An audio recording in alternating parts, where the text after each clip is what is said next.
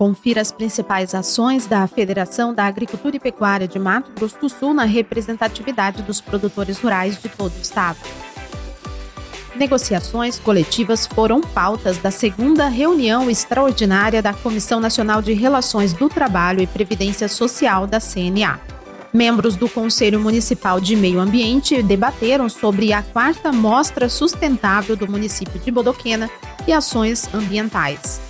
No mesmo dia, o grupo de trabalho do Parque Nacional da Serra de Bodoquena tratou da renovação do Conselho Consultivo Parna. Proposta do estudo sobre o Fundo de Defesa e planejamento das contribuições das entidades nos pleitos do mapa foram temas da reunião da Comissão de Defesa Agropecuária do IPA. O grupo de trabalho econômico da CNA se reuniu para abordar pautas como a ação de fiscalização tributária no setor agropecuário. Também teve reunião do grupo de trabalho que apresentou proposta de política pública de rastreabilidade da mesa brasileira.